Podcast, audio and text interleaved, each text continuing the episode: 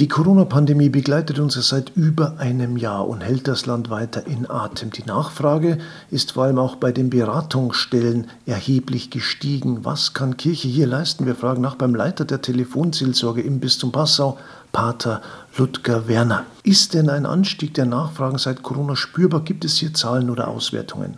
Also dazu kann ich sagen, wir haben eine deutschlandweite Statistik ähm, und da stellt man schon eine Steigerung der Anrufe fest. Man muss unterscheiden zwischen Anrufen, Anrufversuchen und Beratungsgesprächen, also die tatsächlich zu einem Gespräch werden. Also es hat 5% mehr zugenommen, mehr nicht, deutschlandweit, die Anrufversuche und tatsächliche Beratungsgespräche dann doch aber um 10% mehr. Jetzt muss ich aber auch dazu sagen, dass die Telefonseelsorge nur dann erreichbar ist, wenn keiner telefoniert.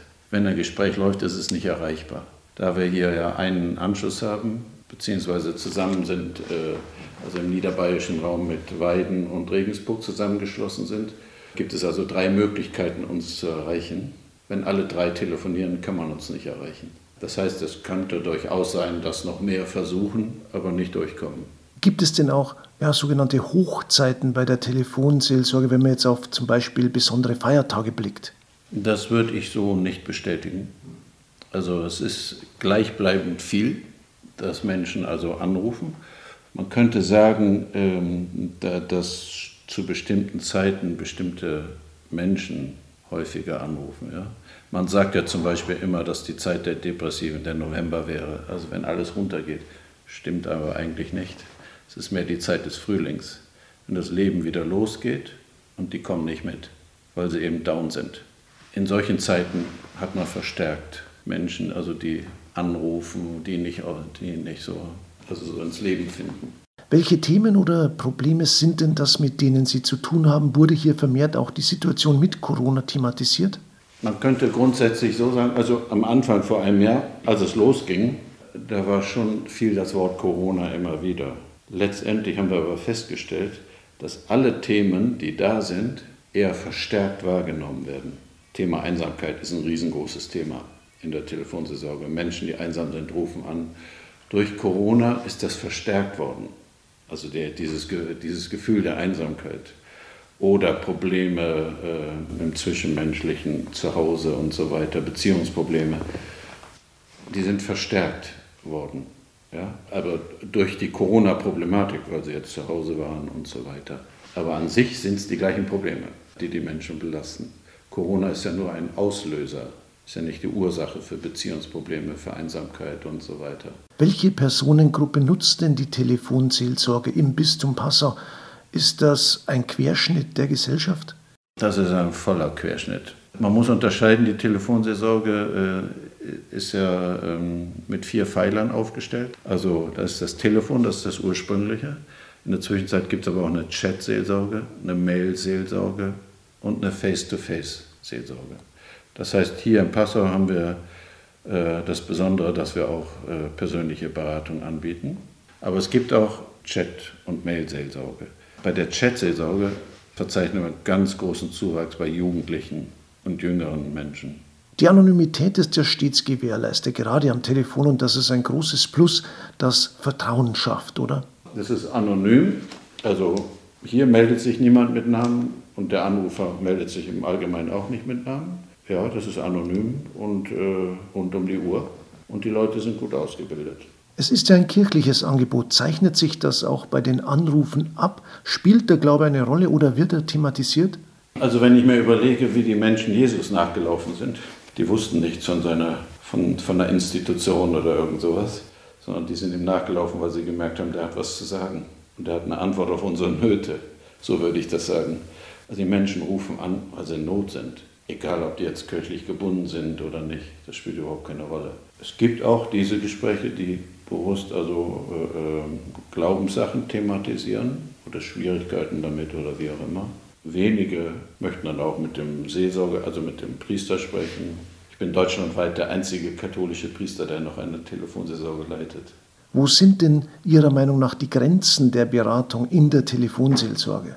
Ja, das ist ein niederschwelliges Angebot, was wir hier machen. Im Normalfall sind das Einmalkontakte. Wir haben natürlich einen relativ großen Schwung an Leuten, die immer wieder anrufen, weil die Einsamkeit ja nicht vergeht. Aber im Normalfall treffe ich immer wieder auf jemand anderes. Das heißt, das ist kein, nicht wie in der EFL, in der Ehefamilienlebensberatung, eine konstante Beratung über zehn Stunden oder über zehn Treffen, 20 Treffen, wie auch immer. Und das sind einmalige Kontakte. Das heißt, wir helfen in akuter Not.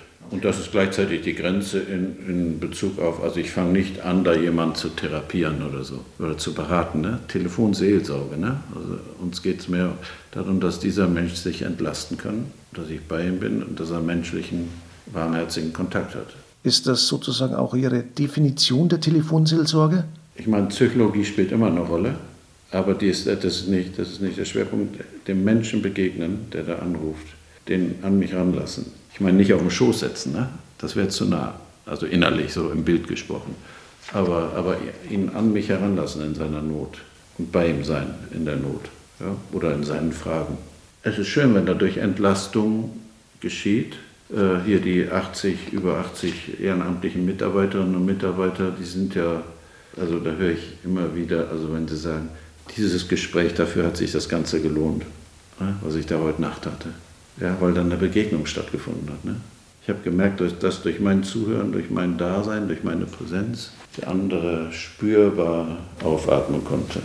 Schauen wir nach vorn, wenn die Pandemie hoffentlich bald überstanden ist. Was erhoffen Sie sich, was wünschen Sie sich? Naja, dass wir von, von dieser Situation lernen, dass wir nicht nur die Krise sehen, sondern die Chancen.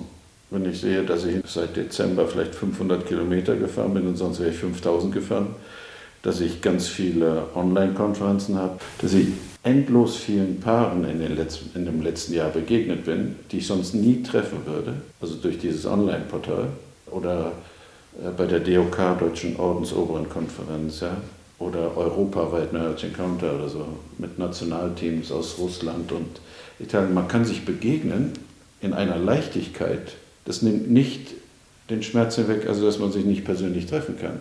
Aber was wir da an Zeit und auch an Geld gespart haben, also ist ein, ein Ding. Also dieser ganze, dieses ganze Tempo, was vor einem Jahr plötzlich runtergefahren wurde auf Null. Also am 19. März, da fing der erste Lockdown an, Fest des heiligen Josef.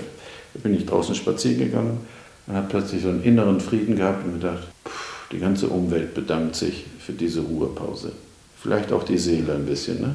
Also raus aus diesem immer mehr und immer schneller und immer höher hinaus. Also Maximierung, Maximum, immer das Maximum rausholen. Ne? Vielleicht ging es vielmehr darum, das Optimale rauszuholen für jeden. Also was ich mir erhoffe, ist, dass wir ein bisschen runterfahren, das Tempo rausnehmen.